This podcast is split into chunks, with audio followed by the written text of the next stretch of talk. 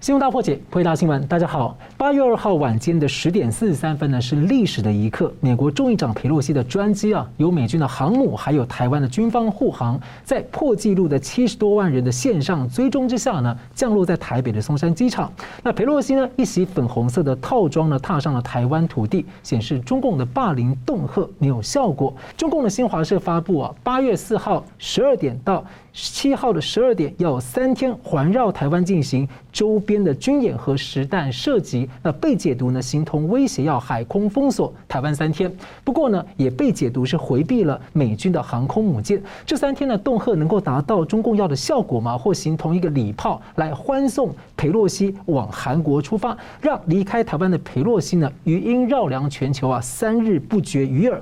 佩洛西访台十八个小时呢，中共也许呢是感到犹如是苦蹲寒窑十八年了。那三日呢会见了中华民国总统，在国会立法院总统府谈话，还开海内外的媒体互动会，公开直播，而且呢还要参访中华民国的国防部，会见被中共迫害的中国大陆、香港和台湾的人士，像是李明哲。而同一天三号的美国国会参议院启动审议台湾政策法，打算要提升台湾为主要的非北约的盟国地位。而德国的外长在八月一号也承诺，台湾如果遭到中共的入侵呢，德国将会伸出援手。而最近呢，自由国家的阵营是行动连连了。这此行是否预告正要进入一个印太格局加速？安倍晋三所说，台湾要崛起领导的一个新时代。我们介绍破解新闻来宾，资深政经评论家吴家龙老师。大家好。中华经济研究院 WTO 及 RTA 中心的副执行长严慧欣老师。吴教授好，各位好。好的，我先请教这个嘉龙哥，其实此行周边国家啊，能不能成行，就一直非常的关注，而且各有解读啊。您怎么看说此行在它的主观或客观上的一些地缘政治上的意义？哎，这里我们先提一下那个佩洛西在台北啊，那个飞机落地之后，哎，十点四十四分左右哈，然后呢，十一点台北时间晚，昨天晚上十一点哈，就是几分钟之后，《华盛顿邮报》刊登他的。重磅投诉啊，换句话说，这个一个动作哈，我们来解读倒倒过来看一下这一阵子的事情。是最早先他放话说要来台湾的时候，然后拜登就在回答记者的时候提到说，哦，他说我认为军方认为啊，这可能不是一个好主意哈，It's not a good idea 哈，大概是这样的意思。然后呢，大家就是觉得说，哎，是不是白宫这边要劝劝他哈？或者军方这边要劝劝阻一下他，好像有那么一点松动的感觉。那这个信号，中共看到以后呢，就乘势哦，就就扑上来了，加压力，对不对？觉得有有可能会去，有可能压力够大的话，可以劝阻，哈。可是现在发现嘛，他这个在拜登跟习近平电话会议之后，隔天他出发嘛，对不对哈？他出发之前。已经把这个投书给了《华盛顿邮报》，嗯，说我在台湾落地之后才发表，因为说不定他的飞机被打掉嘛，哈，对不对？等我确认我在台北降落了，你这边就可以发表。所以他十点四十四分左右飞机降落以后，那十一点哈，《华盛顿邮报》就把他的投书发表。好，那所以呢，这里可以看出来，佩洛西一开头就是已经确认要来台湾，哈，然后呢，可是他公公开发布的行程里面，就是新加坡、马来西亚、韩国、日本，整个跳过台湾。可是他这一次的亚洲之行，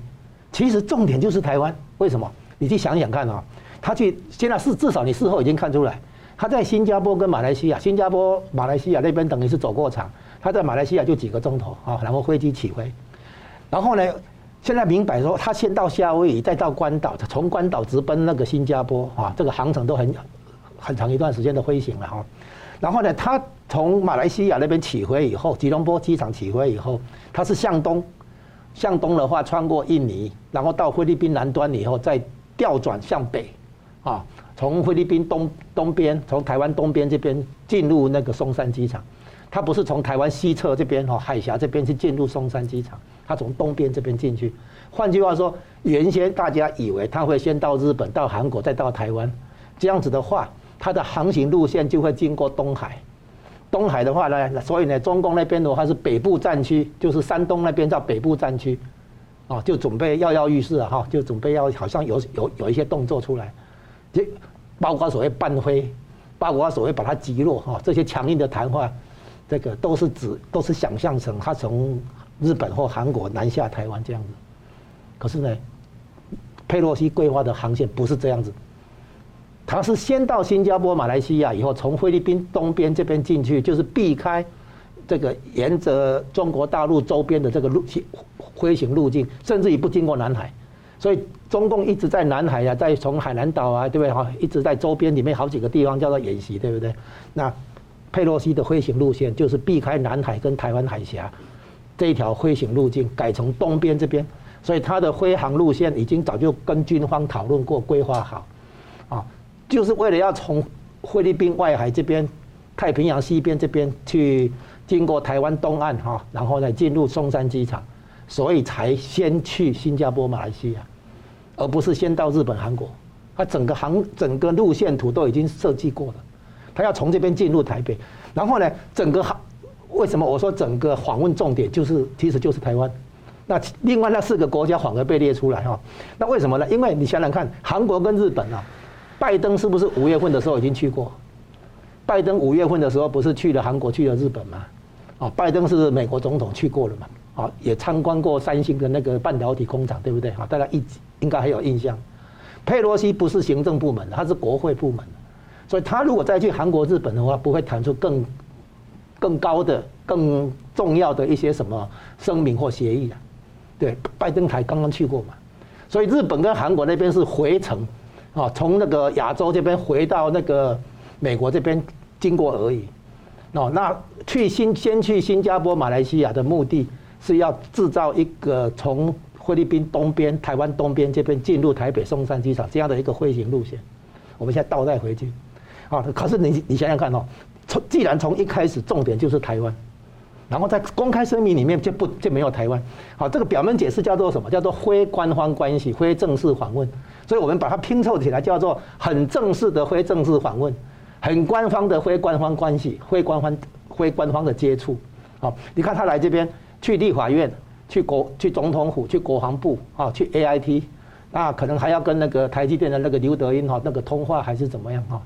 所以你可以看，然后呢还有那个有关人权的那个部分的会见，你可以看他整个行程是排得满满的，而且都是有意义的行程，你不像去马来西亚，马来西亚没什么事情啊，没什么那个重要的那个话题啊。哦，所以他全先去新加坡、马来西亚，完全是为了这个这个行程来的，哎，这个航线来的啊。然后呢，至于韩国、日本，表面上是有重要性，对不对？但是因为拜登已经刚去过嘛，啊，所以呢，他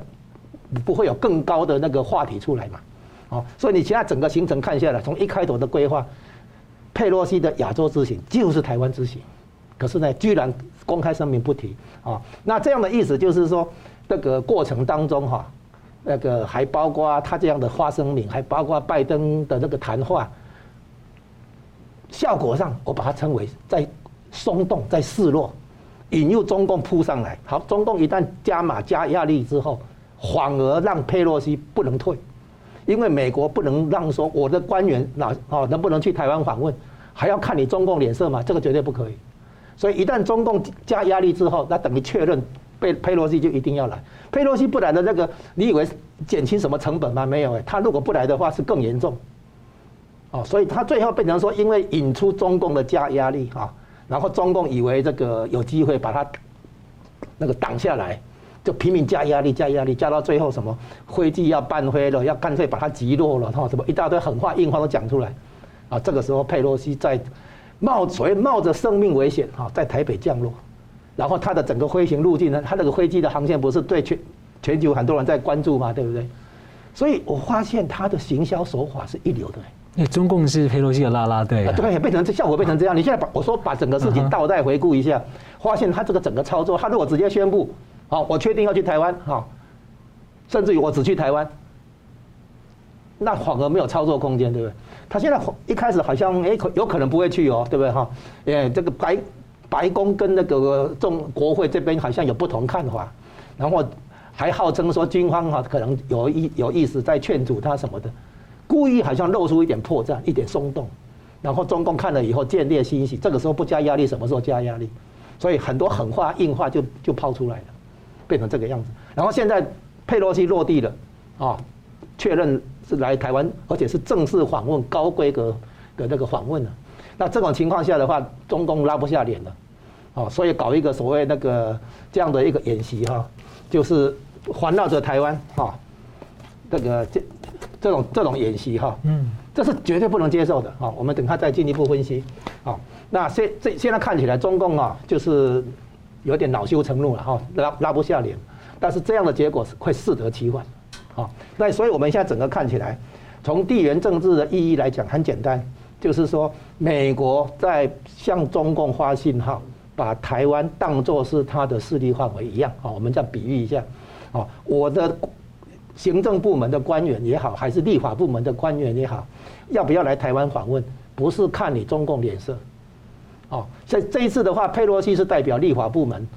白宫是行政部门，白宫都不能，白宫跟国务院都不能去劝阻他，啊，在美国因为三权分立的关系。啊，那至于对中共来讲的话，那一样就是说，美国在向告诉中共哈，台湾的事情是我说了算，所以衔接安倍那一句那一句话对不对？叫台湾有事就是日本有事，就是日美同盟有事。现在被对美国来讲变成台湾有事就是我美国有事，所以他佩洛西在中共的威胁之下、警告之下，照样来台湾访问，而且看起来都是有排有那个实质的内容的那个行程。不是礼仪式的话走过圈，所以呢，这个会开启一个先例，就是将来美国的政务官，比如说国务卿、国防部长，就是佩洛西后面的这些重量级政治人物，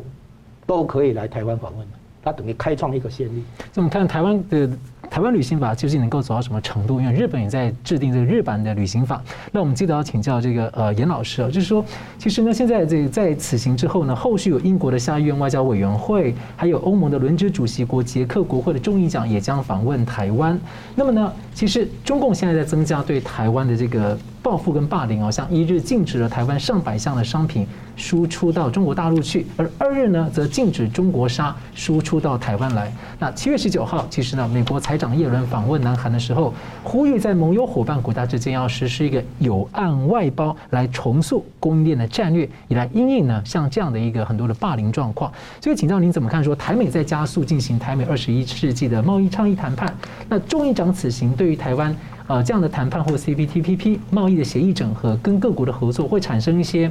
一个效应或助力吗？那再来就是说，全球供应链的重组啊，像友岸外包的概念如果起来的话，对台湾的影响会要注意什么呢？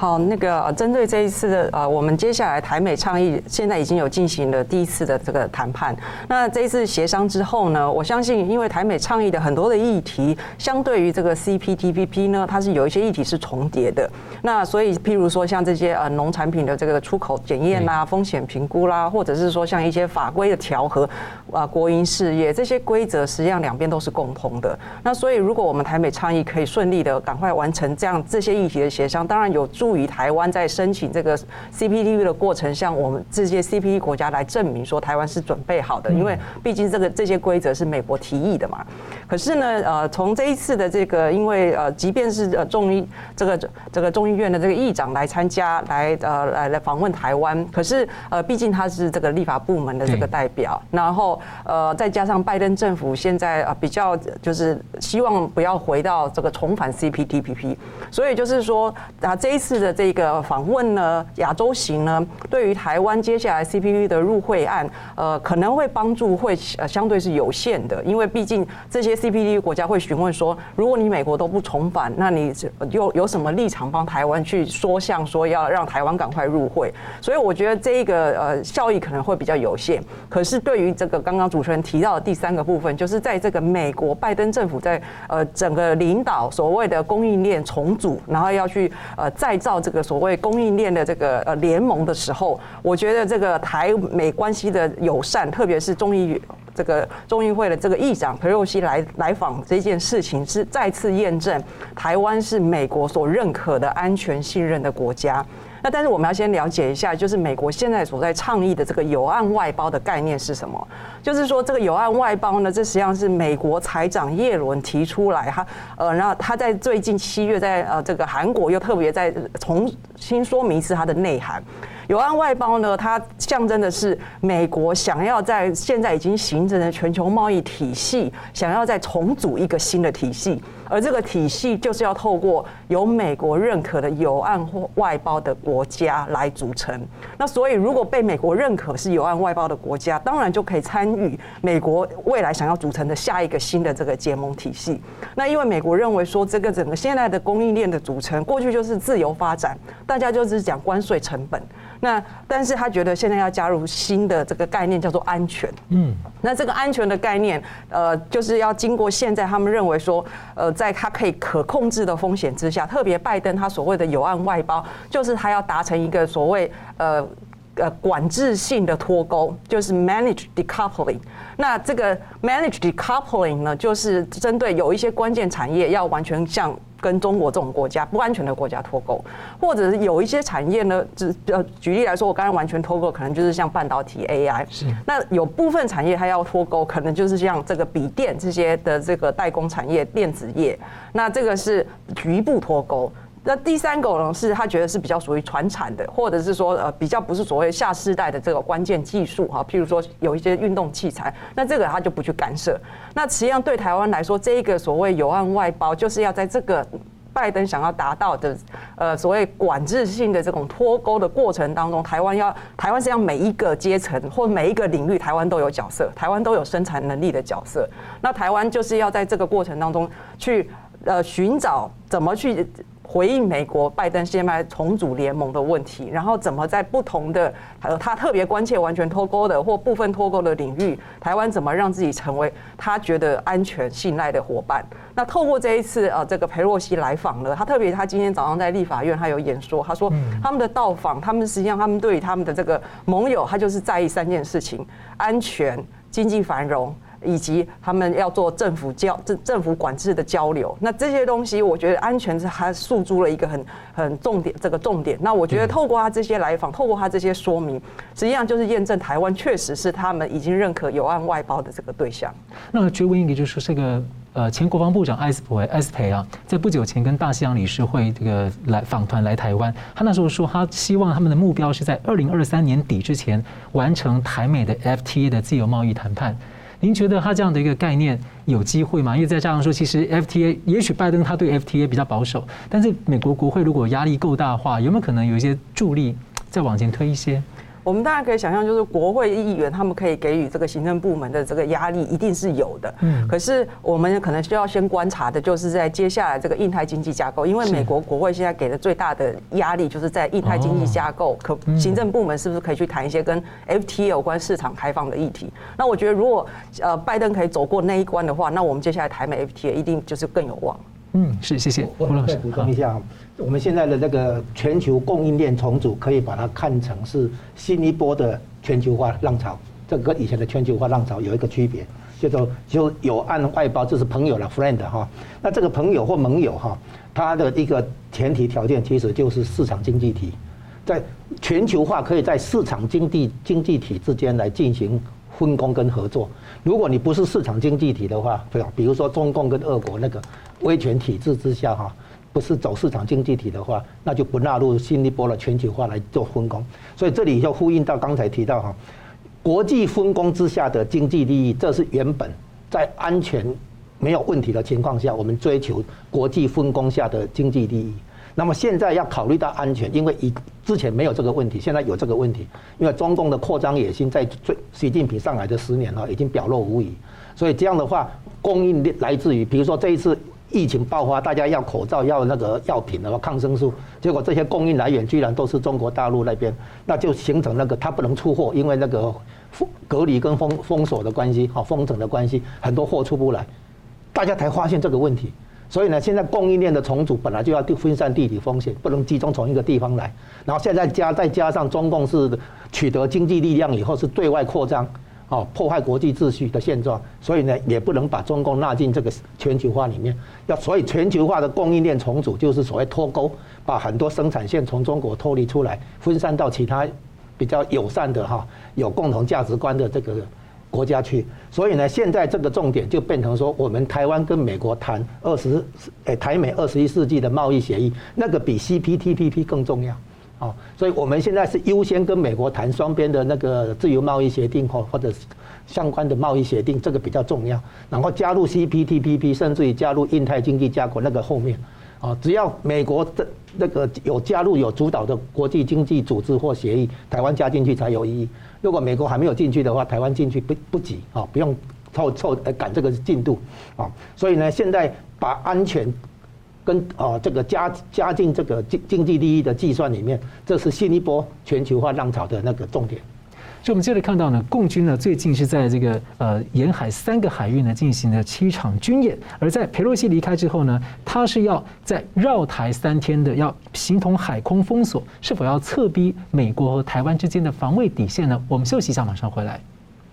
欢迎回到新闻大破解。共军呢，为了吓阻裴洛西呢，恫吓他，那不能来台湾呢。共军先前呢，宣称在台海、东海、南海呢，大约有七场的军事演习，而且军机呢，逼近了台湾海峡中线。那么，共军东部战区呢，一日还喊出所谓“严阵以待，听令而战”，结果呢，现在没有动作呢，被讽刺是“严阵以观”。那么，裴洛西呢，已经高调的抵达台湾，而且预计呢，在裴洛西四号前往韩国之后啊。啊，对不起，三号呢，在前往韩国之后呢，中共会在八月四号的十二点到七日的十二点，那三天环绕着台湾进行周边的实弹军演，那形同呢被解读像是在模拟海空封锁台湾三天。所以，江龙大哥怎么看中共这次这样一一两波的军事动作？那您觉得说台湾会怎么回应？现在目前国防部是说这是违反国际法的，有侵犯到台湾的领海范围啊。那美国依据台湾关系法啊，有可能怎么做？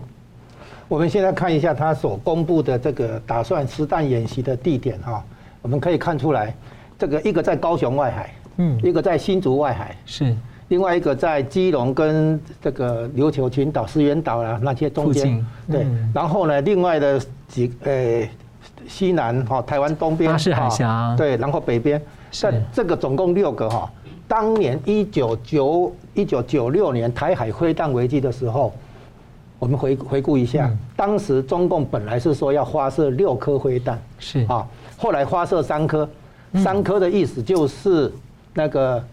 高雄外海一颗，新竹外海一颗，然后基隆跟石垣岛中间那里一颗，三颗啊。嗯，然后后来被李登辉说哦，那个是空包弹嘛哈，然后后来呢，我们在大陆的情报网哈，那个刘连坤哦就被抓起来枪毙了哈。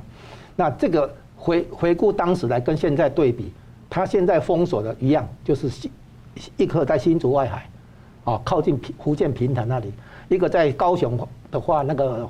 飞机进来，因为高雄的小港机场还在运作嘛，哈，那飞机进来、船只进来都受影响嘛，哈。另外，港口基隆港、苏澳港或者台南港、台中、台北港这些港口可能都受到影响。那就像你说的哈，这个形同封锁，那这个是绝对不能接受的，啊，不管是美国有没有介入，日本有没有介入哈，我们这个光是我们台湾这边的话就不可能接受，为什么？因为你现在仔细一一回顾啊，中共加压力，然后呢声浪越讲越高，然后呢结果没有阻止佩洛西来，而且佩洛西不来就算了，一来的话是全套的，就是呃该做的该做的拜访，该做的会面都做了，不是所谓低调。因为原先他的飞机离开马来西亚之后，大家在猜他会不会真的来台湾，还很悬疑。我刚才已经解释了，他从华盛顿出发的时候就已经把这个投书交给华盛顿邮报。说他在台北落地以后就可以发表，所以可可见佩洛西一开头就是要来台湾的啊。然后呢，那个行程故意这样设计，避开这个这个东海比较靠近中国大陆这个航诶航行路径来，哦，所以呢，在这种情况下，中共可能哦，因为拉不下脸，因为好像被看成纸老虎嘛哈，只会讲硬话，没有实际动作。然后他现在好像在扳回颜面啊，然后对台湾做这个威慑性的。形同封锁的这种军事演习、实弹射击，其实这个说不定是中共的一个真正想要的东西，等于就是以封锁模拟演练对台湾的做海空封锁，因为这个是最逼近开战的，最逼近那个对台湾那个军事入侵的啊。然后呢，他可能说常态化，以后就这样子常态化，那无形中的话，台湾等于经常会被封锁。这个绝对不能接受，那不就是那那不就是他要常态化的得罪所有国周周边国家，因为那个是很重要的国际航道，台湾。所以所以这件事情，他如果真的开始开干了以后，后面绝对还有事情。嗯，因为你你不要忘记哈，当年那个就是之前安倍在讲哦，所谓台湾有事就是日本有事，就是日日美同盟有事的时候，他后来有追诶追追加这个访问的解释什么叫台湾有事，其中包括中共哈，除了直接攻攻击台湾本岛啊或者加澎湖以外，还包括几件事情叫台湾有事，啊，比如说对台湾进行斩首行动，啊，在台湾内部制造动乱，这个都算，还有网络入侵，啊，这个也算是台湾有事，啊，那还有一样就是共标攻击外岛，啊，对不对？然后呢，还有一个就是海空封锁。对台湾做海空封锁的话，也相当于台湾有事，所以呢，这而且我们台湾自己也不可能接受说你走你冲着我来环绕着我周边去搞实弹演习，啊，对我摆摆出这个阵势，简这个基本上就是美国佩洛西来，然后呢，中共没有办法修理佩洛西，就要来修理台湾，啊，这个是错误的那个逻辑了，啊，那台湾也不可能接受，美国跟日本也不可能接受。所以接下来，如果他真的这么干的话，估计台海周边的紧张会急剧升高，哦，可能要逼近开战边缘，哦，就是说不定就真的有一些开枪走火事件，啊，就是这个会有一些损伤也说不定。这个事情绝对是在在佩洛西走了以后，那个台湾周边的情势会立即紧张跟恶化。会升高紧张跟恶化，所以这个不是什么欢送佩洛西的礼炮了哈，这个不用，这个我们不要这样子来形容它。这个其实台湾周边的情势会因此而升高紧张跟对对立，啊，然后呢，这个其他国家肯定也要介入，因为这个影响到整个海上运输线了啊。那说不定了，我们会给他警告，因为他可能会有船只进来收集资料、收集什么那个涉及的这个情况什么的，啊，那这些船只我们可以警告驱离。啊，那说不定美国航空母舰谁说他一定一定不能再回来，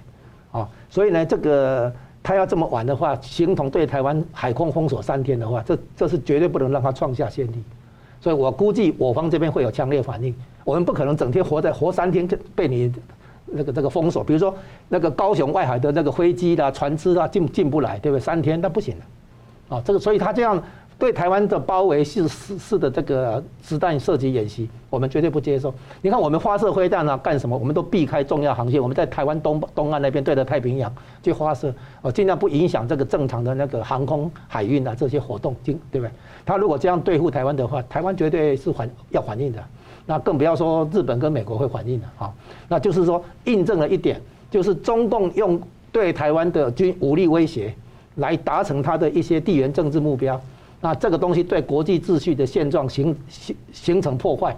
啊，那美国跟欧洲还有其他国家就有一个基本的那个信念理念，就是反对任何一方片面以武力破坏国际秩序现状。那这个共中共作为就是这样子。那最近有几件事情呢，中共的确是把美国惹毛了，美国一定要开始算账了，就是那个南海内海化，台海也内海化，哈。然后再加上对乌克兰那边的话，等于要给那个俄国实质援助，像这些事情的话，都一再的那个等于是踩了美国的底线的了。所以美国这一次就就是为为什么佩洛西会高调来，这个也是重要原因，就是对中共美国对中共的不不满哦，已经到了压不住的地步。那中共在这种情况下的话，他以好像要给自己下台阶，要扳回颜面的这个姿态来做这个的话，其实他在军事上啊有他想做的事情。他等于在测试台湾对被封锁的反应是怎么样，测试美国、日本会有什么反应。他用三天的那个形同封锁哈，我们说他不是正式的那个海空封锁，但是形效果上形同封锁，他其实也在测试这个台湾、日本、美国的反应啊，其他国家的反应。然后他也在测试他自己的那个部队是不是听命于党中央啊，习近平会不会担要不要担心说部队可能不听话，死死缓不动等等。他在内外都是双重的，都在演练，所以呢，他这个也当作他以前是派潜水艇来收集台湾西岸的话，就是高雄外海那边有一个地有一个地带，大概是可以适合潜水艇去潜伏，所以我们的那个环潜直升机的话，就在那边政策台湾海峡西岸南端那边，高雄外海再出去那边是不是有潜水艇在那边埋伏之类的，啊，那所以呢，现在看起来中共借这个机会来做一些军事上他想做的那个探测啊跟演习的，是这样子，是。我们现在看到，在科技战线方面呢，其实重组供应链方面，媒体曾经报道呢，美方在三月曾经提议美台日韩四国的晶片联盟，而当时呢，南韩呢不打算加入。那五月份呢，韩国选出了尹锡悦的新政府。那七月二十八号，拜登、习近平的视讯会同一天呢，美国国会通过一个重磅的晶片法案，要送给白宫签字。所以请教一下尹老师，你怎么解读这个晶片法案可能的影响？韩国目前的角色跟动向是什么？再来说。皮洛西访台的前夕呢，台积电董事长刘德英啊，他在一号接受 CNN 的专访，他很罕见的就地缘政治、台湾定位很直率的表态，甚至他认为说，中共如果拿进犯台湾的话，也没有办法拿下台积电。你怎么解读这样的一个状况？好，呃，针对这个晶片法案的通过呢，我们看到它基本上有几个三个面向。第一个就是要重建呃美国的本土产这个供应链，然后产能。然后第二个呢，实际上是要加速美国可以在半导体的技术跟研发的这个地位。那第三个呢，就是要去重新从这个培育美国的半导体相关的人才。那所以呢，呃，大家可能比较着重在说，就是像我们台积电这些厂商要去美国重新设厂，好像感觉似乎是我们是单方面在协助美国。但是实际上，除了这个角度以外，我们刚刚提到的，我们的厂商过去美国去设厂，实际上还也会受益于美国现在这个晶片法里面的研发跟设计的补助，还有包括他也希望要去呃增加两边的这个人才的交流，所以我们可以呃去增加台美之这个半导体晶圆厂的这些叫人才库的这个养。成，所以呢，我觉得这个是一个双向互惠的效果，不是只有单方面我们协助美国重建本土产业，这是第一个观察。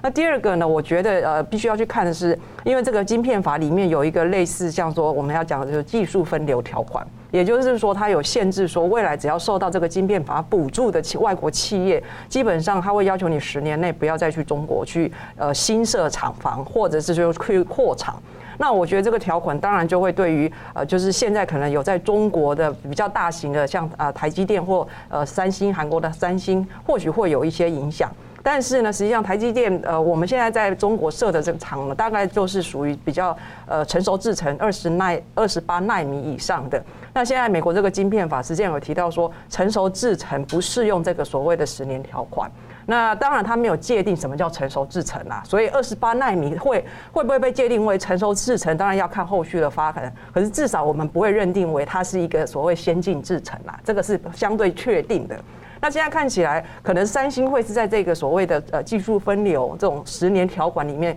呃影响会比较大的。好，那因为它基本上它的很多的。它可能有些西安厂，这个他们的呃，包括它的这个营收啦，可能就是对韩国的三星是影响比较大，所以这个条款相对来说会可能是对韩国它必须要去比较审慎面对的。可是我觉得更重要的是刚刚主持人提到的，就是对于这个所谓的晶片四联盟这一个。这个四国的新的联盟的这个倡议，那这个倡议呢，过去韩国看起来是比较保留。那主要原因是我们看到说，韩国认为说，到底我参加这个联盟，当然除了很多的所谓中国考量以外，因为中国毕竟还是他现在半导体，韩国半导体大概占了它的六成的出口所在地。那除了这个经济上面的考量，他当然还有包括了，就是他也担心说，呃，就是可能在这个军事武力上面，他可能需要中国的帮助，帮他控制北韩的这些核武的扩散。可是我我觉得还有一个是他们担心的考量是，台湾也要去想一想的，也就是说，跟美国参加这个四联盟，这个就是呃等于晶片四联盟，是会把人才跟技术会不会在这个过程当中流失掉？是这个东西，我觉得就是交流之后，呃。自己还可以保有多少自己专门的技术跟智慧财产权？这个可能也同样，我觉得我们可能不会碰到韩国那些呃政治上面考量的问题，我们相对小比较小，可是产业上面的这个优势如何维持，这也是台湾呃同样要思考的。那至于刚刚您提到这个，像这个呃他这个刘德英董事长这边针对。在这个时刻，他所提出来这些呃这个评论呢，我觉得第一个啦，就是在晶片法通过之后，他也要确保说台湾在这个过程当中，因为他特别有提到说，他希望台湾不要呃，他有提到一个词，对不对？台湾应该不希望因为邻近国家。临近中国而被差别待遇，嗯，我觉得这个就是要确保说，在晶片法之下，台湾的这个不论任何企业，台积电到那边去，基本上希望可以受到平等的待遇，就是有补助的，你不是只有补助你的 Intel，我的台积电，我的任何厂商也是要同等的待遇。那此外，对于地缘政治上，我觉得他想要去强调的就是说，中国不要误判，就是拿下台湾不等不等于拿下。所有的这个确保晶片供应无虞，因为他特别以台积电为例，他提到说，我的化学品、我的材料实际上都不是我来自于我台湾自己可以生产，我是要来自于日本跟美国，所以就是只是要让呃这个中国，当然我相信中国应该中共政府应该也了解，可是他只是要再新强调这件事情，以及我觉得最第三个呢，他就是要让大家呃提醒啦，就是说呃避免这些无谓的纷争或这些擦枪走火的风险。当然不是只有中国的中共政府的责任，包括了可能美国跟台湾政府，我们也都应该大家有共同的责任，要去维护这个区域和平这样子的一个呃义务啦。所以我觉得大概呃这个刘德英董事长大概就是要提醒大家这些事情。所以，我们下一段我们再来看到，就是美国、日本呢首度的二加二的部长层级的会谈，还有会到有什么对印太经济架构的未来会有什么样的影响？此外呢，佩洛西的访台呢，对印太格局会带来什么样的标志性的影响？我们休息一下，马上回来。欢迎回到新闻大破解。中共近年来是越来越。很明显的，在垄断用一中政，用它的一中原则呢，在垄断对于一中的定义，而中华民国跟台湾的生存空间，在国际上呢，是越来越被压迫，而美国呢，也是近年来也是。很明显的在检视一中政策的范围，来因应中共的扩张。那回顾呢，美国的这个一中政策呢，一九七二年的尼克森访问北京呢，联中共制苏共，至今五十年啊。第一个二十五年，在一九九七年的时候，当时的众议长金瑞气访问台湾，而之前的一九九六年呢，是航空母舰进入了台湾海峡，当时呢是中华民国也是台湾第一次的全民的总统直选。那第二个二十五年是二零二二年裴洛西访台啊，他也赞许民主台湾跟中中国大陆的现现况形成鲜明的对比，所以想请教吴老师，您觉得说这一次他的访台啊，对于印太未来的走向可能有什么样的影响？会不会再加速推进一个新的阶段呢？好，我们现在来看一看它的政治含义。这一次访问哈的那个因，这个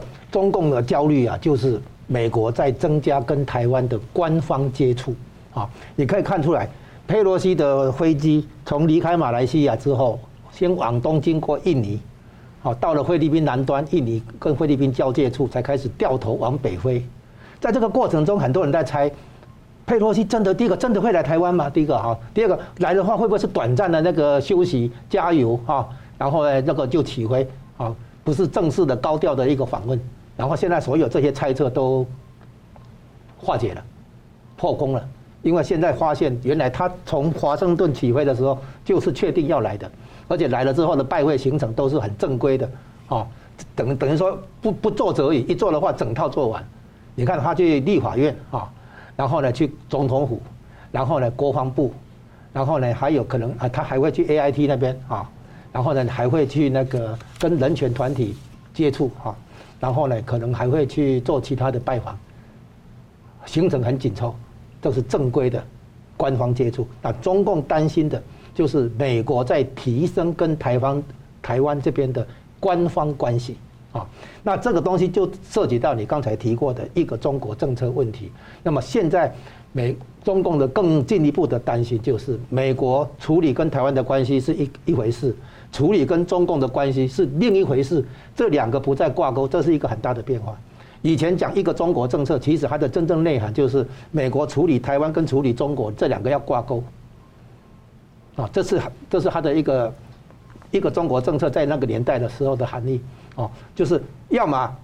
中华民国代表中国，要不然哦在联合国里面也一样啊，要不然的话中华人民共和国代表中国啊，然后美国就不承认台湾，跟台湾没有官方关系，跟台湾的关系叫做非官方关系，是这样来。那现在看起来，中共真正的担心就是美国跟台湾有官方关系，跟中国有官方关系，这两个脱钩，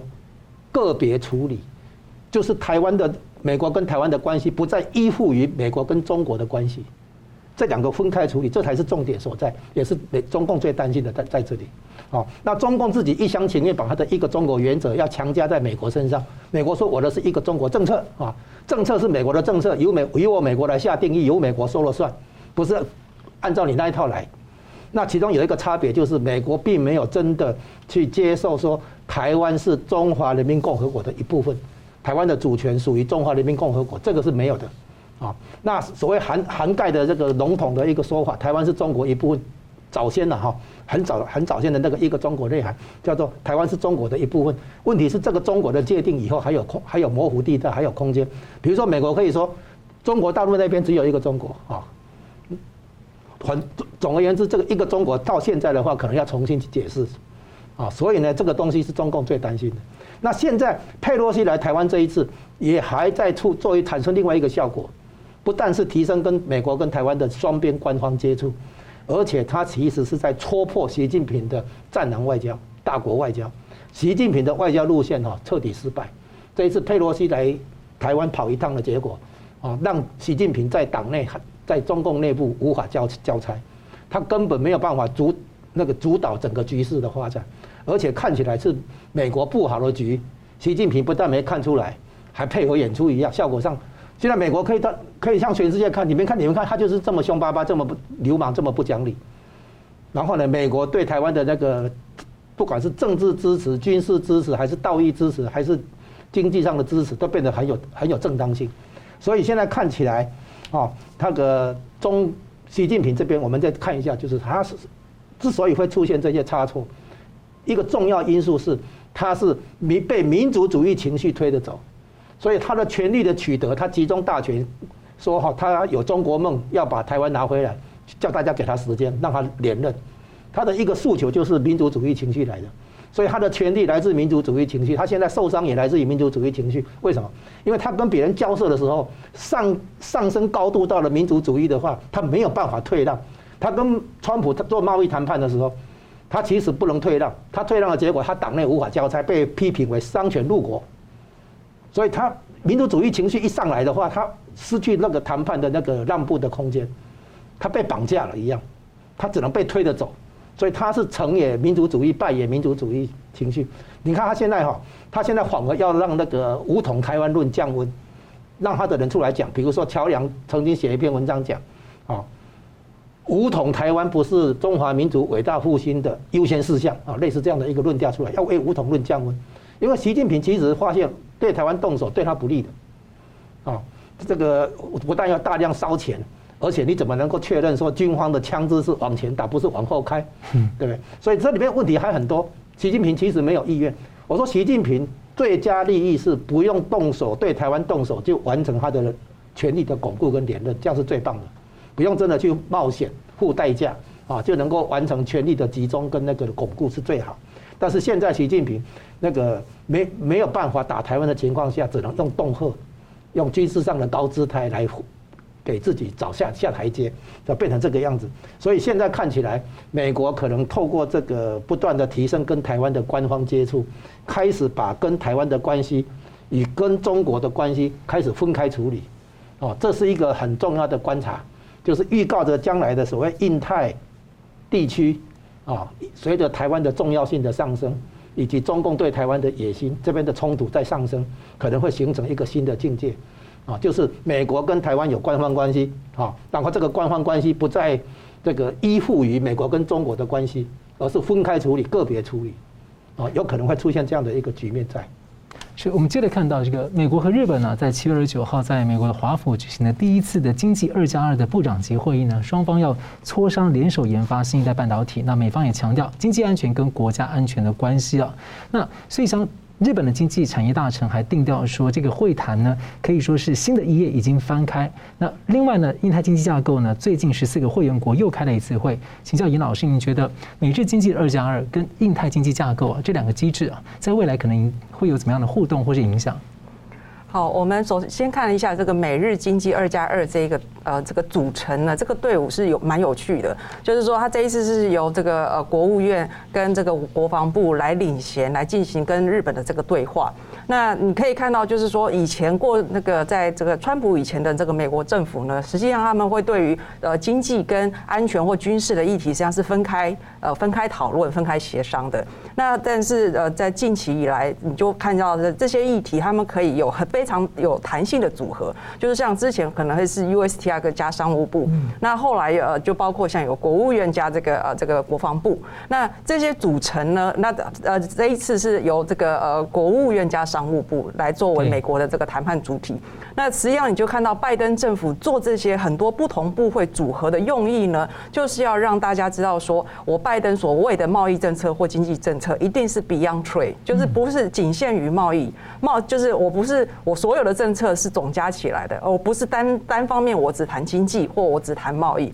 那所以呢，所有的经济产业政策是要搭配了我的美国安全一起环绕而生的。那所以你就会看到说，像这一次美日的这个峰会是呃由国务院加上商务部的组合。那但是他谈的很多议题，实际上会跟这个所谓的印太经济架构 IPF 是雷同的。可是我们目前看到印太经济架构的谈判主体是 USTR 跟商务部，可是你就可以把它呃串接起来，你可以想象接下来因为有一些议题是重叠，所以未来美国国务院会在印太经济架构里面也会有谈判的角色，所以这个大概会是我们这次首先看到美日峰会呃所代表的这个呃机制的这个组合的意涵。那第二个呢，我觉得从美日峰会他们后来宣布的这个共同声明，你可以看到。美国是很明确的，透过这个峰会，让日本未来在这个 IPEF 里面的角色更加确定。嗯，就是他会透过美日这个峰会来确认说，日本也会在印太经济架构里面投入资源。